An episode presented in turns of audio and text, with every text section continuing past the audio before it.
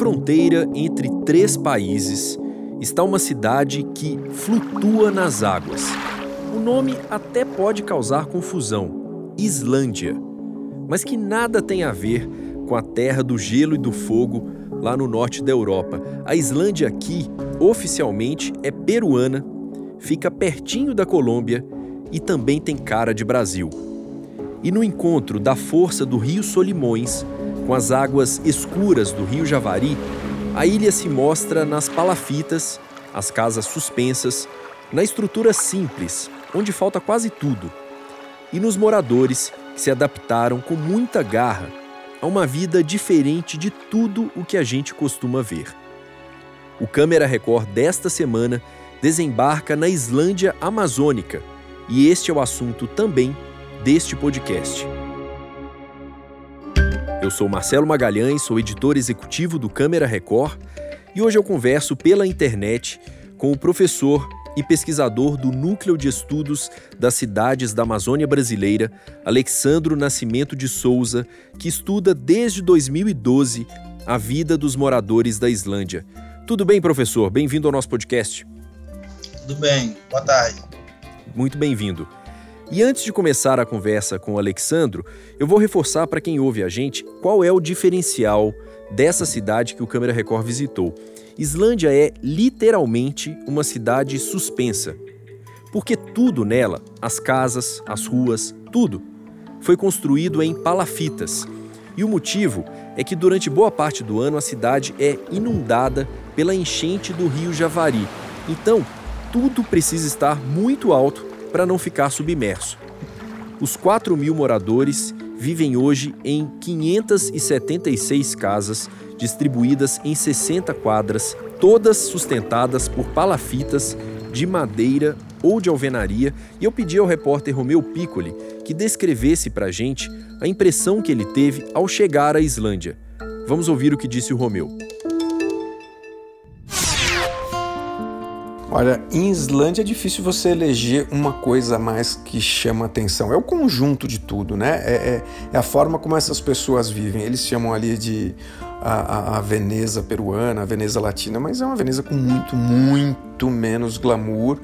É, é um lugar muito pobre, mas que apesar de todas as dificuldades, muita gente, as pessoas que moram lá, é, todas elas é, gostam do lugar onde estão por menos emprego que tenha, as pessoas não passam fome, porque você tem o rio, você pesca. É, são seis meses de cheia em que as palafitas ficam sobre a água, né? a água avança sobre a cidade e aí as casas ficam em cima da água. É, e aí as pessoas pescam na porta de casa, se quiserem. Essa foi a quinta vez que eu fui para a Amazônia, já percorri diversos lugares ali, diversas regiões, e sem dúvida essa foi a viagem em que eu mais passei calor e especificamente quando nós estávamos gravando a reportagem em Islândia.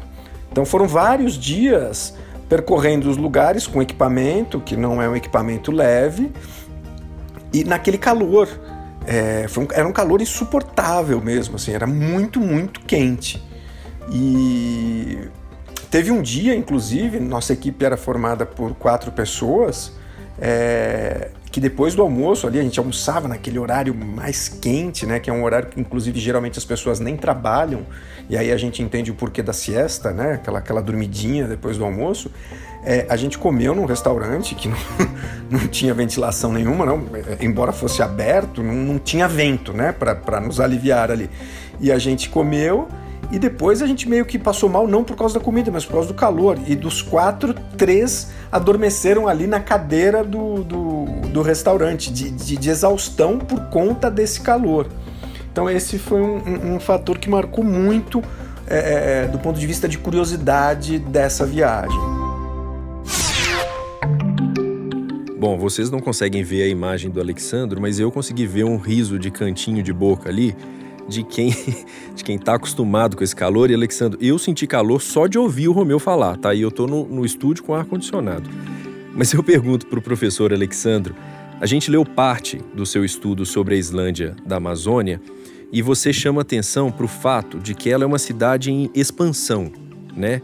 Enquanto grandes metrópoles vão crescendo nas extremidades, criando ruas, prédios, comércios cada vez mais perto dos limites né, dos, dos municípios vizinhos, na Islândia esse crescimento se dá pelo aumento de passarelas, sejam de madeira ou de alvenaria, elas ligam as cidades aos locais mais distantes e acabam ampliando toda essa área, não é isso? Exatamente. Em Islândia, o que acontece é, é que houve todo esse processo, a criação da cidade foi não foi planejada, foi desordenada também com outras cidades.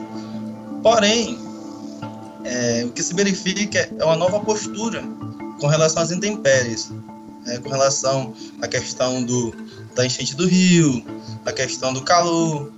É, nos últimos dez anos, a gente, nós verificamos que Islândia ela tem se preparado para um novo momento. Ela não, ela não somente está substituindo as passarelas que são de madeira por passarelas novas de alvenaria, que vão levar é, em seguida a uma expansão urbana, uma expansão, a, a instalação de novas casas, mas também ela está se preparando para o olhar turístico. Já nesses 10 anos, nós verificamos a construção de, de prédios é, da própria prefeitura, da, das escolas, do orfanato, de, das, das, das escolas para os professores, banco, que não existiam. Então, eles estão montando todo um aparato em meio a todas essas dificuldades que é, vocês acabaram de, de descrever. É realmente muito curioso. As imagens da ilha são bem interessantes, né? Vale a pena ver os registros no Câmera Record deste domingo.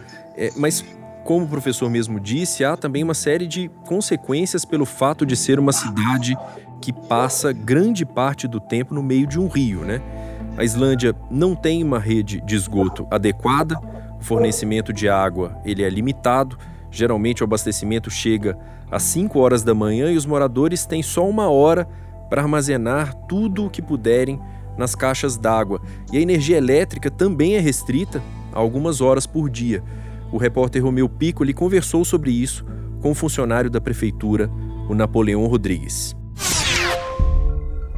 A energia elétrica é produzida por três geradores que ficam aqui. É um serviço terceirizado e só abastece a cidade por 12 horas, das 8 ao meio-dia e depois das 2 da tarde às 10 da noite.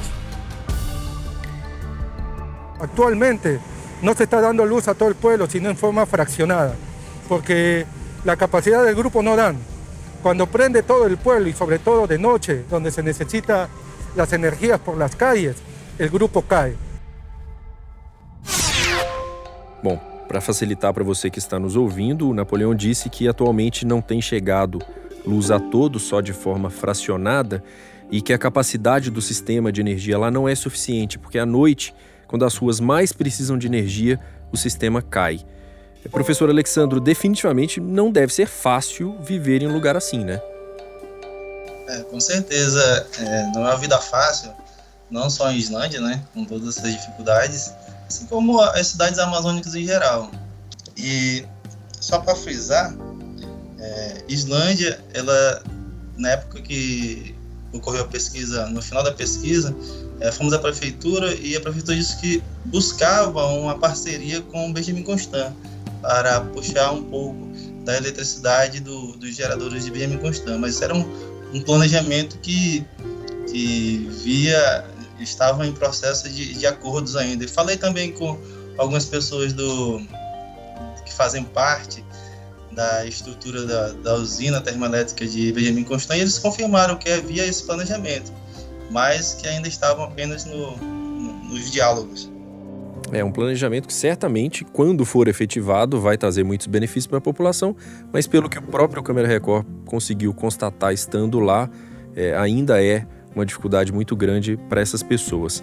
E a Islândia oficialmente faz parte do território peruano, mas muitas vezes os moradores dependem quase que exclusivamente da estrutura brasileira. A Islândia fica a uma hora e vinte de avião ou dois dias de barco de Iquitos que é a cidade grande peruana mais próxima, mas a apenas 15, 20 minutos de barco da cidade brasileira de Benjamin Constant, no Amazonas, que o professor acabou de citar.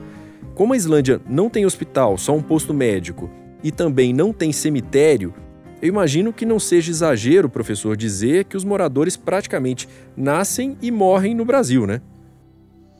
É, com certeza. É uma parte da nossa pesquisa constatamos que há um alto índice de, de natalidade por parte dos peruanos que, que se verifica nos hospitais de tanto de Benjamin Constant quanto de Tabatinga. Mas se verificarmos no contexto histórico, não só os peruanos têm nascido em Benjamin Constant, como os benjaminenses, tabatinguenses, em, em todo o seu processo histórico, também já adentraram em várias cidades é, do território peruano e nascem e morrem também. Então, nesse, nessa área, existe um contexto de migração do vir, uma, uma troca de necessidades, uma troca e uma busca, desde o período gomífero ao período atual, que há necessidade de, tanto de peruano entrar no território brasileiro, quanto a necessidade de brasileiros entrarem no, no território peruano. Professor, só para a gente explicar, período gomífero é, remete à, à, exploração da borracha que está intimamente ligada à criação da cidade, é isso?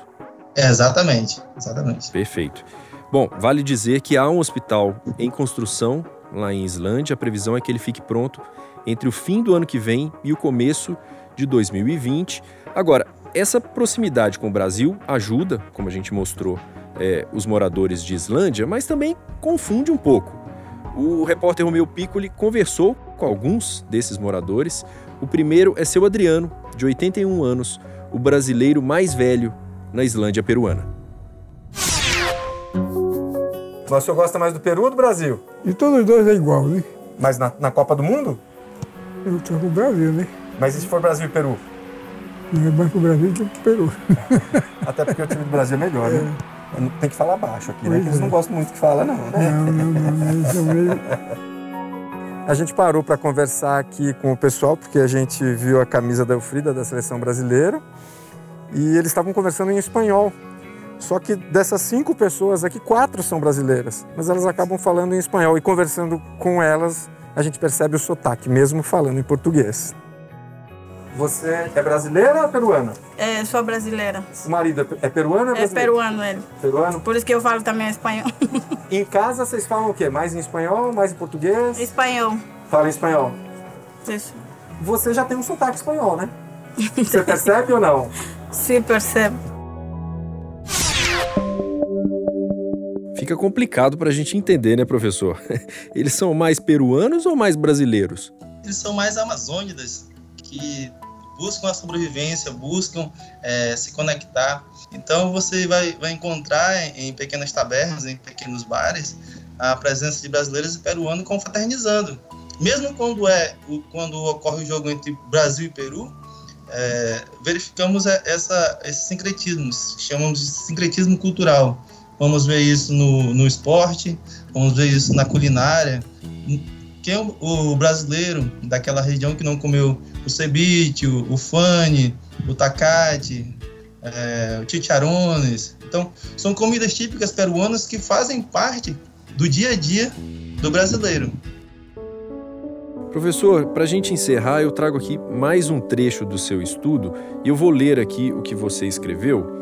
É, Esta cidade tem demonstrado que é possível ir além, que a vida depende do rio, mas o rio não a comanda que é possível se livrar do cativeiro da terra, que podemos vencer os obstáculos ouvindo as vozes e conhecimentos da Amazônia. Ou seja, é, apesar de todas as dificuldades dos moradores, você parece ter uma visão muito positiva em relação à Islândia, né? É possível pensar em uma Amazônia para além daquele engodo político e dizer: não, não dá para fazer uma rua bacana porque tem enchente do rio. Vamos passar necessidade, está faltando alimento porque tem enchente, não pode fazer nada. Então, esse tipo de, de, de engodo, esse tipo de, de invenção que se perpetua é, no ensejo da Amazônia, é, nós, queremos, nós criticamos. E, e a Islândia mostra que é possível, é possível superar essas dificuldades, é possível superar a enchente do rio, é possível superar o calor, é possível superar ah, o esquecimento dos Estados-nação. Nós queremos que os governos de ambos, ambos os países tragam respeito, nos dê chance de sobreviver de uma forma digna. Porque esses amazônicos dessa região, eles sobrevivem, mesmo com a escassez, mesmo com a falta do olhar dos respectivos governos. Tá aí o recado do professor Alexandro e eu convido então a todos a assistirem ao Câmera Record deste domingo, que vai mostrar tudo sobre a Islândia, a Ilha das Palafitas. A reportagem vai ao ar logo após A Fazenda. E se você nos ouve depois da exibição do programa, fique tranquilo. Para rever essa e outras edições do Câmera Record, é só acessar o playplus.com e tem muita coisa boa por lá. Eu conversei com o professor e pesquisador do Núcleo de Estudos das Cidades da Amazônia Brasileiro, Alexandre Nascimento de Souza. Professor, muito obrigado por dividir com a gente esse retrato tão preciso sobre a nossa vizinha Islândia. Ah, eu agradeço, agradeço a todos. Muito obrigado. Este podcast teve sonorização de Felipe Égia, edição de Miguel Wesley, produção da Gisele Barbieri, além da ajuda sempre prestativa da equipe do estúdio multiplataforma da Record TV. E eu agradeço muito, como sempre, a você que nos acompanhou mais uma vez. Espero de verdade que você tenha gostado. Semana que vem tem mais. Tchau.